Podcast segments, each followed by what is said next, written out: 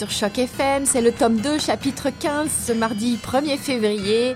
Hélène et Eric avec vous pour une nouvelle mission encre noire.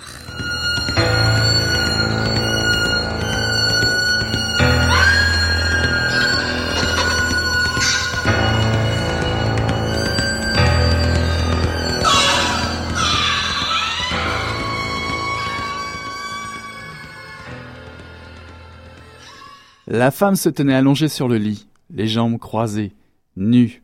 Elle le regardait. Elle le regardait. Comme nombre d'hommes rêveraient être regardés un jour. Elle le regardait comme s'il était un dieu sexué tombé dans nos séquelles empirées pour reproduire et reproduire encore la grande histoire des mythes antiques. Mais il n'était pas, pas un dieu. Il n'était pas même un homme. Il était juste Georgie, Omnimorphe numéro de série 00037. Spécialité Born Incarnation. La femme décroisa les jambes lentement, très lentement. Une vraie pro. Les omnimorphes n'avaient jamais aucun contact avec les clients, ni physique ni oral, uniquement des idées. Des idées plus ou moins tordues qui leur passaient par la tête à un instant T. Georgie put sentir la personne à l'intérieur de lui halter. Oh, Cheryl, gémit l'homme à l'intérieur de lui. Viens, Gabriel, viens, susurra la femme à l'intérieur de Flora, la partenaire occasionnelle de Georgie depuis trois ans. Alors Gabriel, par l'intermédiaire de Georgie, vint. Ce fut court, précipité. Ce Gabriel ne maîtrisait manifestement pas ses émotions ni la manière de diriger un omnimorphe. C'était sans doute la première fois qu'il utilisait un tel média. Mais au moment fatidique, Georgie choisit de l'aider et l'autorisa à dire ce qu'il voulait à sa compagne. Oh, Cheryl, ça fait si longtemps. Tu es formidable, Gabriel, tu es beau et formidable, mentit la femme à l'intérieur de Flora. Parce qu'elle mentait. Si ce Gabriel avait vraiment été beau et formidable, il n'aurait jamais eu besoin d'un omnimorphe pour forniquer.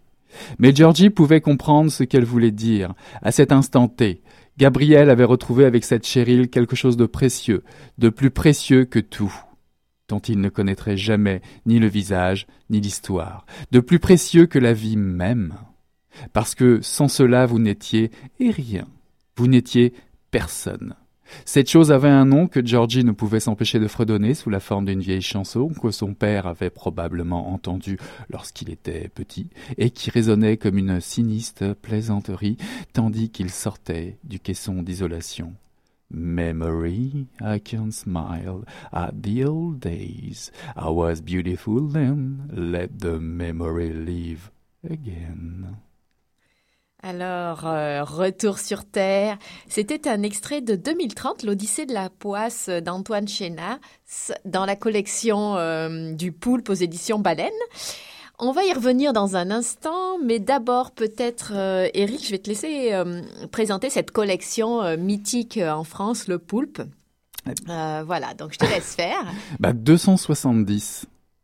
270, c'est le chiffre tout rond, c'est le nombre d'épisodes du fameux Poulpe édité depuis sa création en 1995 par Jean-Bernard Pouy. Aujourd'hui dirigé par Stéphanie Delettre et, il s'en publie en moyenne à peu près, je crois, 8, 8 par an, figurez-vous.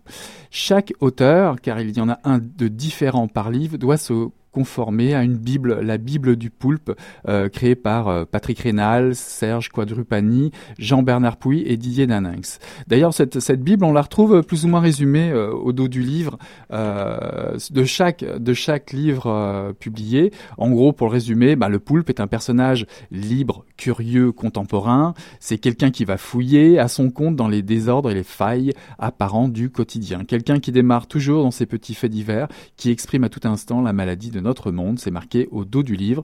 Il faut préciser que le poulpe n'est ni un vengeur, ni le représentant d'une loi ou d'une morale, c'est un enquêteur un peu plus libertaire que d'habitude, mais surtout un témoin.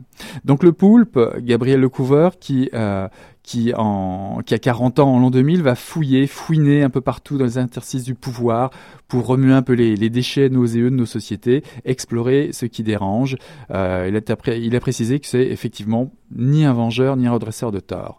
Alors évidemment, les romans sont parfois plus ou moins euh, bien réussis selon certaines réputations, mais on s'y amuse toujours. Ça, c'est euh, un peu un leitmotiv euh, euh, qui avait été présenté par Pouy et par d'autres. Il faut toujours s'amuser pour retrouver un peu l'ambiance des, des, vieux romans de gare, les premiers romans de gare où finalement un peu n'importe qui, quelle soit la classe sociale en France, pouvait lire. On avait un peu perdu ça, c'est pour ça un peu que Pouy avait eu l'idée de, de, créer justement cette série du poulpe. Alors pour vous en citer quelques-uns, je vais pas vous faire un name dropping parce que depuis 270, on y passerait peut-être beaucoup plus oui, qu'une émission. Oui, parce qu'à chaque fois, il y, y, a un auteur différent. C'est hein, ça. Il y a tout plein d'auteurs. D'ailleurs, ce qui est vraiment intéressant à travers euh, à travers cette petite liste, c'est que euh, c'est le moyen de découvrir ou redécouvrir des auteurs du noir et du roman policier ou roman noir en particulier, des confirmés, des moins confirmés, surtout aussi des jeunes auteurs en devenir. Donc parmi euh, une petite liste comme ça assez rigolote à, à trouver, je vous, je vous suggérerais de lire La petite écuyère à cafeter. D'ailleurs, tous les titres ont un espèce de jeu de mots. La petite écuyère à ouais, cafeter. C'est la marque de fabrique. C'est ça.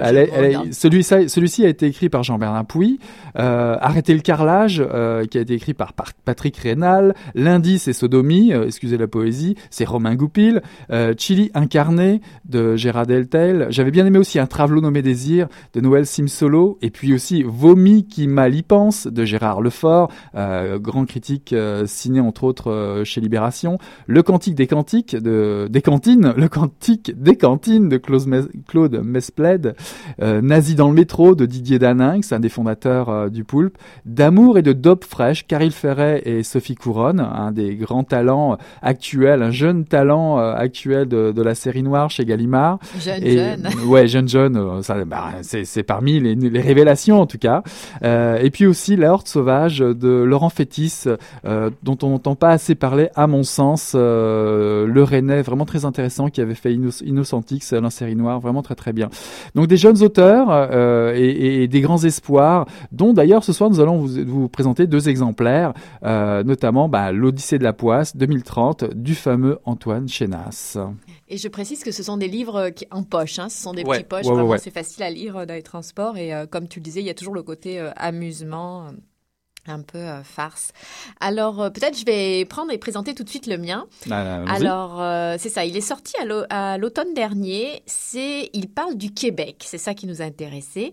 Donc c'est Maria Chape de Haine de Luc Baranger. Alors, euh, donc c'est euh, le lieutenant euh, enquêteur à la Sûreté du Québec, Réal Larouche, qui est de Sherbrooke, qui est chargé de l'enquête sur le meurtre de Quentin Cointreau. Donc Réal Larouche est un, euh, enquêteur euh, un peu euh, désabusé, divorcé, la cinquantaine, et euh, il est donc là à côté de ce cadavre trouvé sur les bords du lac Manfred-Magog. Il se trouve que ce Quentin, immigré depuis le français parisien, Titi parisien même, immigré depuis longtemps au Québec, depuis des décennies par amour pour la belle Maria, est un ami d'enfance de Gabriel Lecouvreur, notre fameux enquêteur dit Le Poulpe. Donc on retrouve le poulpe. Euh, Maria, qui n'a décidément pas confiance dans les forces policières de la province québécoise, appelle à Paris le poulpe. Et euh, ça tombe bien, car celui-ci, dans la cinquantaine aussi, dans ce, dans ce polar, avait besoin de prendre l'air de la capitale française et il s'envole pour Montréal et les cantons de l'Est de l'Est à la rescousse de son vieil ami, ou plutôt de euh, sa blonde de veuve. L'amitié à la vie à la mort, en quelque sorte. Donc il se doute vite que sous couvert de tenir un hôtel, le couple menait une trop grande vie, une trop belle vie pour qu'elle soit complètement honnête. Et forcément, Quentin devait, euh, imagine-t-il, tremper dans quelques affaires, dans quelques trafics illicites. Maria euh, dit ne rien savoir. Reste le voisin et ami de Quentin, le vieux Cadoudal, dit Cad, 76 ans, une espèce de père de substitution, un, un breton gauchiste euh, qui lui aussi s'est établi au Québec euh, depuis belle lurette, après avoir euh, fricoté avec quelques révolutions type Cuba et compagnie. le breton est loin d'être facile à approcher. Enfin, veut, veut pas, les trois hommes, Cad, Larouche et le Poulpe, se retrouvent liés pour résoudre l'énigme de la mort de Quentin. Euh, donc voilà, et puis euh, le, le vieil homme, euh, une vraie teigne du fin fond de la Bretagne, élevé à la galette de sarrasin, nous dit-on. Bah, c'est évident. Et aux œufs frais. C'est ça, va un petit peu initier euh, les deux autres enquêteurs. qui euh, voilà. Alors la question qui tue, vont-ils rester du côté de la loi, faire les 400 coups comme des mômes ou des vieux à la recherche d'une nouvelle jeunesse? Tout ce que je peux dire, c'est que ça explose. On en apprend de belles sur Montréal et les secrets de certains de ses édifices. Bon, alors euh, il y a des choses un petit peu dans l'écriture un peu prétentieuse et agaçantes, euh, notamment les clins d'œil. euh, au Toon ou aux chanteurs québécois ou les traductions de mots argotiques québécois, sans doute un petit peu obligatoire pour les Français qui vivent pas ici. Mais c'est donné euh, avec quand même euh, humour et puis c'est un côté très drôle et léger, euh, comme je disais, un bon divertissement. En général, c'est ça les poulpes. Luc Baranger, c'est étonnant, j'ai pas trop regardé son parcours, mais il connaît très bien le Québec et son actualité récente, les problèmes politiques et sociaux, les différences culturelles entre la France et le Québec. Donc ça, c'est assez intéressant. En tout cas pour nous ou pour moi, immigrés, c'est assez intéressant. Euh, mais il parle aussi bien de Maxime Bernier et de sa liaison avec, euh, comme on le sait, une femme du milieu, et euh, la collusion dans la construction, les travaux routiers, les Mais j'ai bien aimé aussi les suggestions, l'espèce de, de nom qu'il en, le fameux, le fameux présentateur de radio au tout début du livre, c'est assez intéressant là quand il nous emmène sur des, des, je vais dire, il se rapproche un peu de noms dans la réalité à Radio Canada ou autre, et puis il détourne un petit peu, on va dire, ce qui existe déjà, nous fait penser à effectivement ça nous fait bien sourire à ce niveau-là. Mais il connaît très bien aussi la Bible euh, du poulpin parce que euh, il connaît tous les personnages, il connaît, très, bien, Paris, Québec, l'actualité euh, française et québécoise. C'est ça, et les, et les travers des deux sociétés. Ça, c'est assez intéressant et il joue complètement avec ça. Puis c'est quand même euh, assez tendre pour le Québec. Euh, c'est pas un regard euh, de français arrogant du tout. Ah, ça existe mais, mais, Comment? Ça existe? Un français pas arrogant, je crois que c'est des synonymes. Non, c'est pas ça Même nous, on en connaît alors. mais en tout cas, il connaît aussi très bien la Bretagne. Hein, oui, non, là, on dit rien. On peut pas dire. En tout cas, ça a un côté rigolo et émouvant. voilà, il y a beaucoup d'humour. Et évidemment, le côté amitié des types sur le déclin euh, qui se serre les coudes euh, ajoute une certaine euh, épice. Alors vas-y, je te laisse présenter parce que tu as l'air de t'impatienter. Je te laisse faire bah, le, le, morceau, le morceau musical, évidemment. Bah, c'est, clair qu'on va rester dans la rébellion parce que pourquoi, pourquoi ne pas être impatient pour présenter les Berruriers Noirs? Merci à tous.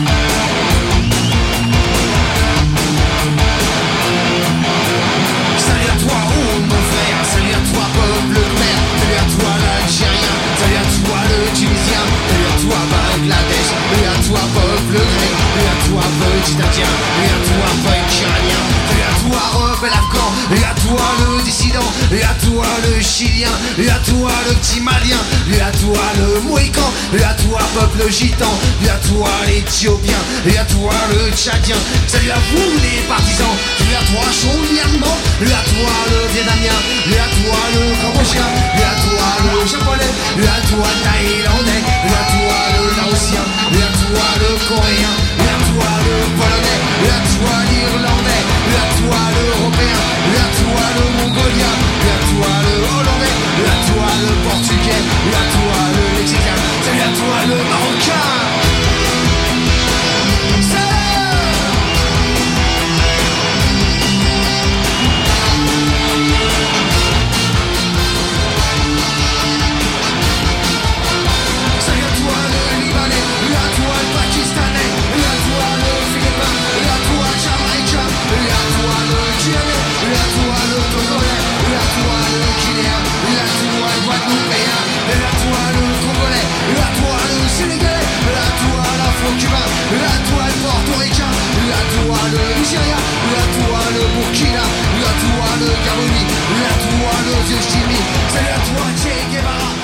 Bon berrurier noir, ça fait du bien de temps en temps. Salut à toi. J'ai jamais compris à la fin s'il disait salut à toi le Québécois, mais il me semble que oui, je suis pas sûr. En, tout, cas, salut, euh, salut à toi.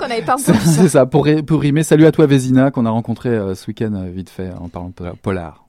Alors, en tout cas, euh, je sais que Antoine Chénas c'est un auteur que tu aimes beaucoup. Alors, quand tu as su qu'il y avait un poulpe qui sortait, euh, écrit par Antoine Chénas, je me suis précipité. jeté dessus. en fait, Chénas, c'est un peu comme Caril Ferret ou DOA. Euh, c'est cette nouvelle génération montante de la série noire, vraiment très passionnante, intéressante, qui va, qui va, qui va vraiment aller dans d'autres des directions un petit peu nouvelles et qui va pousser le, le, le polar un petit peu plus loin. le polar français. Hein. Le polar français, oui, pardon. De toute façon, on reparlera certainement beaucoup plus tard de, de, de, de En tout cas, tout d'abord, Antoine Chenas a été la découverte polar en 2007 avec un roman qui s'appelle Aime-moi Casanova que je vous recommande vraiment. Mais il a surtout été confirmé et lorsqu'il a récidivé avec deux gros pavés chez Série Noire, notamment Versus et Anastasia, là ça l'a vraiment lancé dans le concert des, auteurs vraiment intéressants.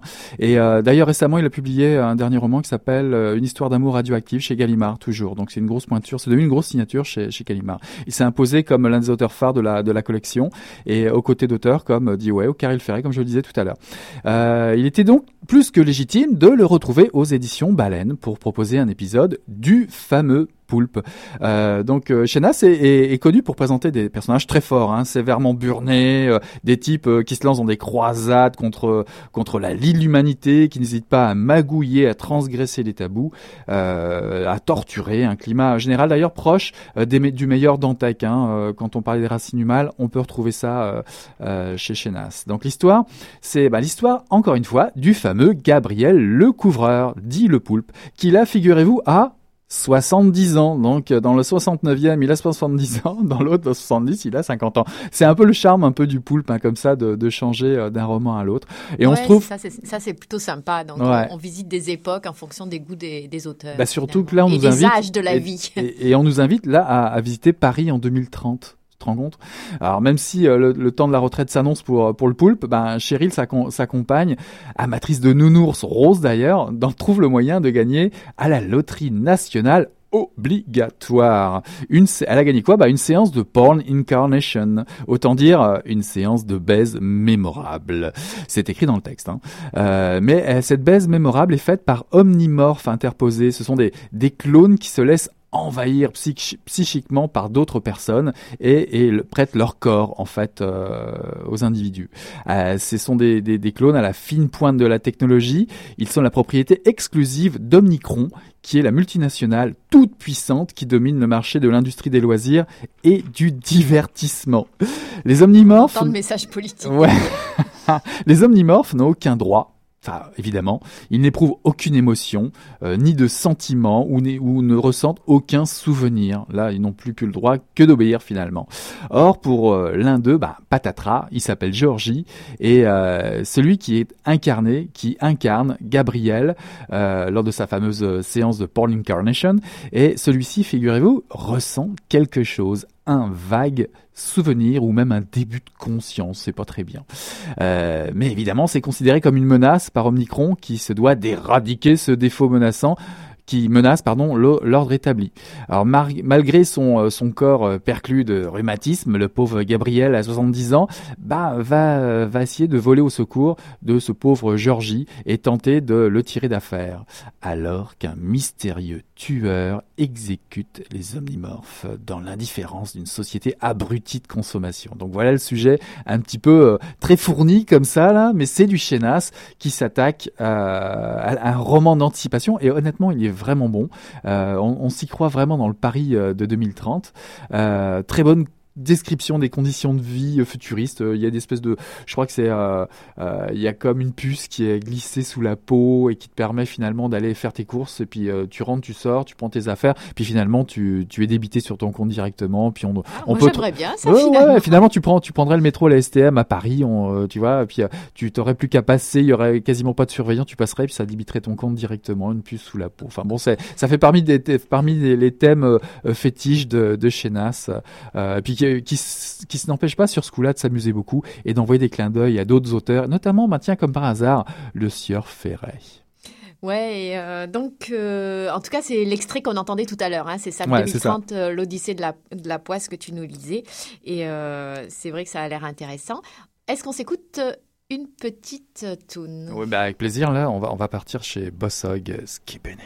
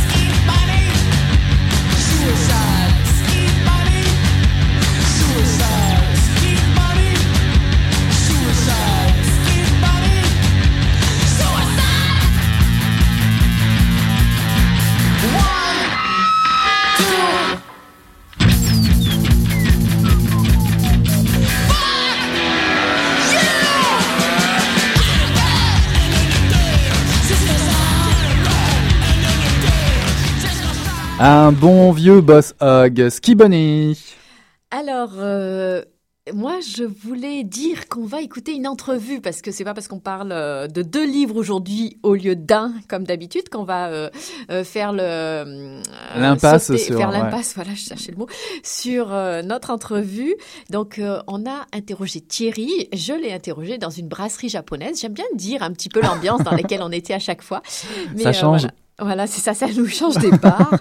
Euh, quoi qu'on On puisse- on, on a bu du japonais. saké chaud, je me Ah bah rappelle. voilà, je me disais En aussi. tout cas, j'ai interrogé Thierry euh, pour notre entrevue, entrevue lecteur. Je voudrais savoir quel livre tu lis en ce moment.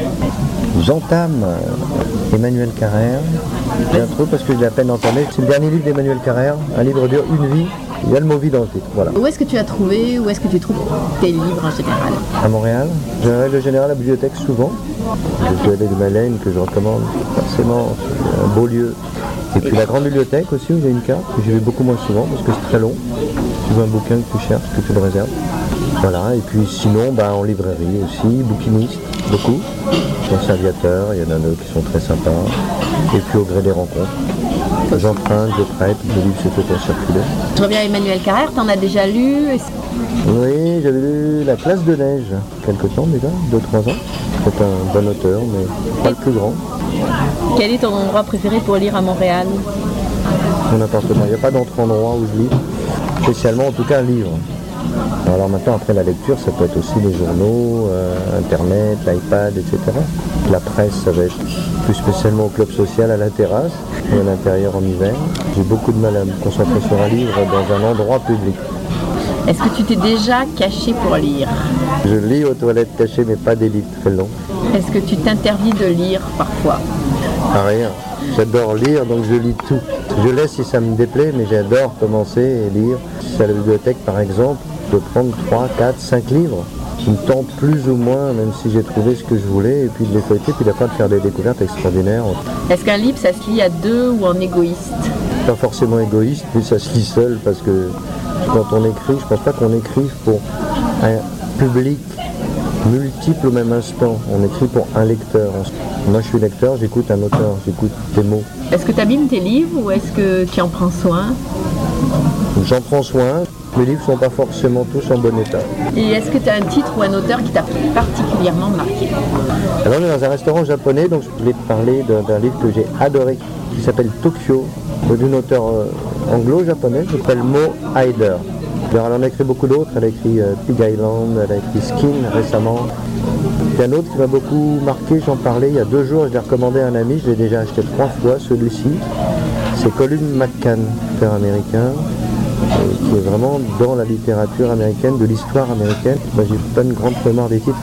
Euh, c'est un titre très long, en plus, a une mode actuellement. Des titres à rallonge, c'est une grande phrase, et il a poursuivi sa course folle dans le titre.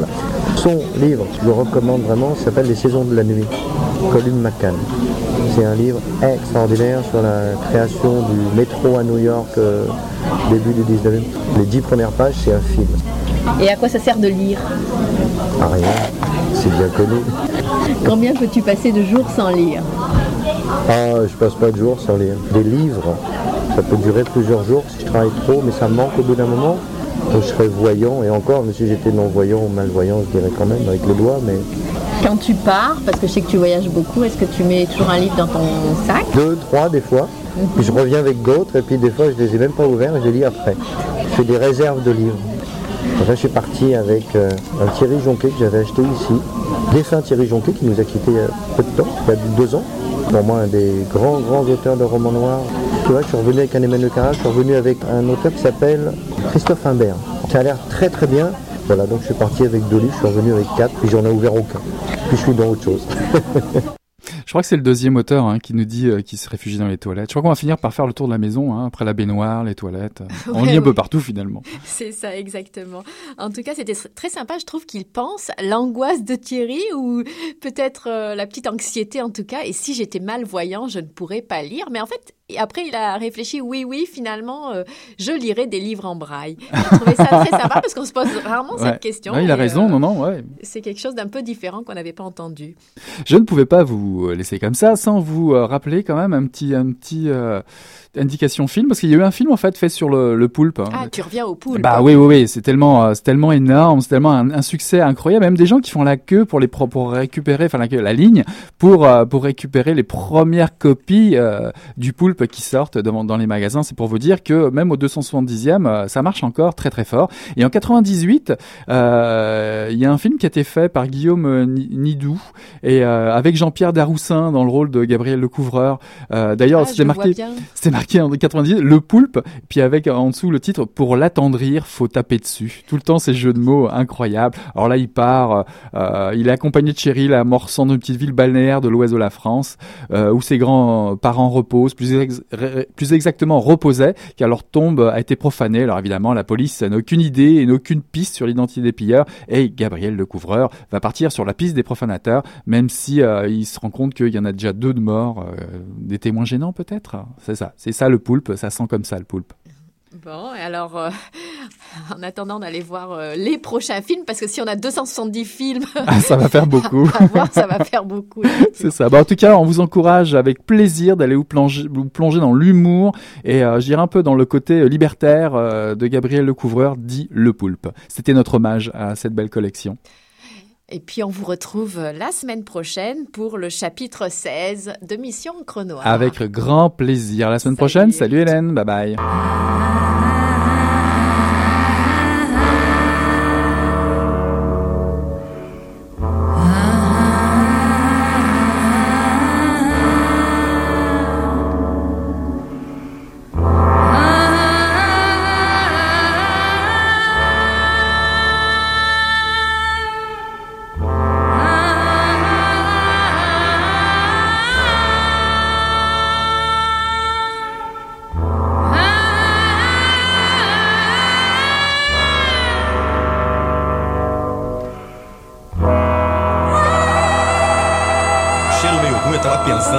E fedeu as coisas.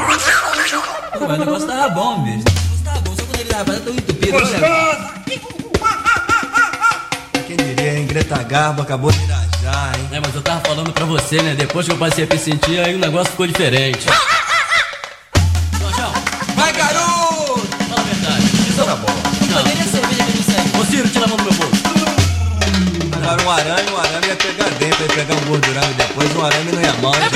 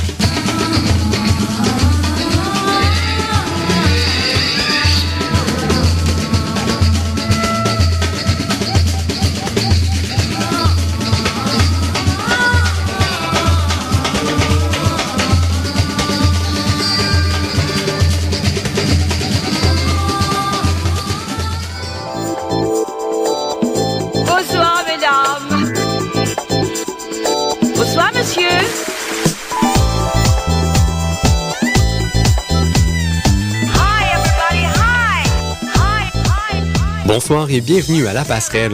Ce soir à l'émission, entrevue avec Charlotte Austin, designer de bijoux et d'accessoires. Également, on termine la deuxième partie du 19e siècle en histoire de la mode. Hi. Marie-Ève Rochon et Daniel Blanchette-Pelletier au microphone pour la prochaine demi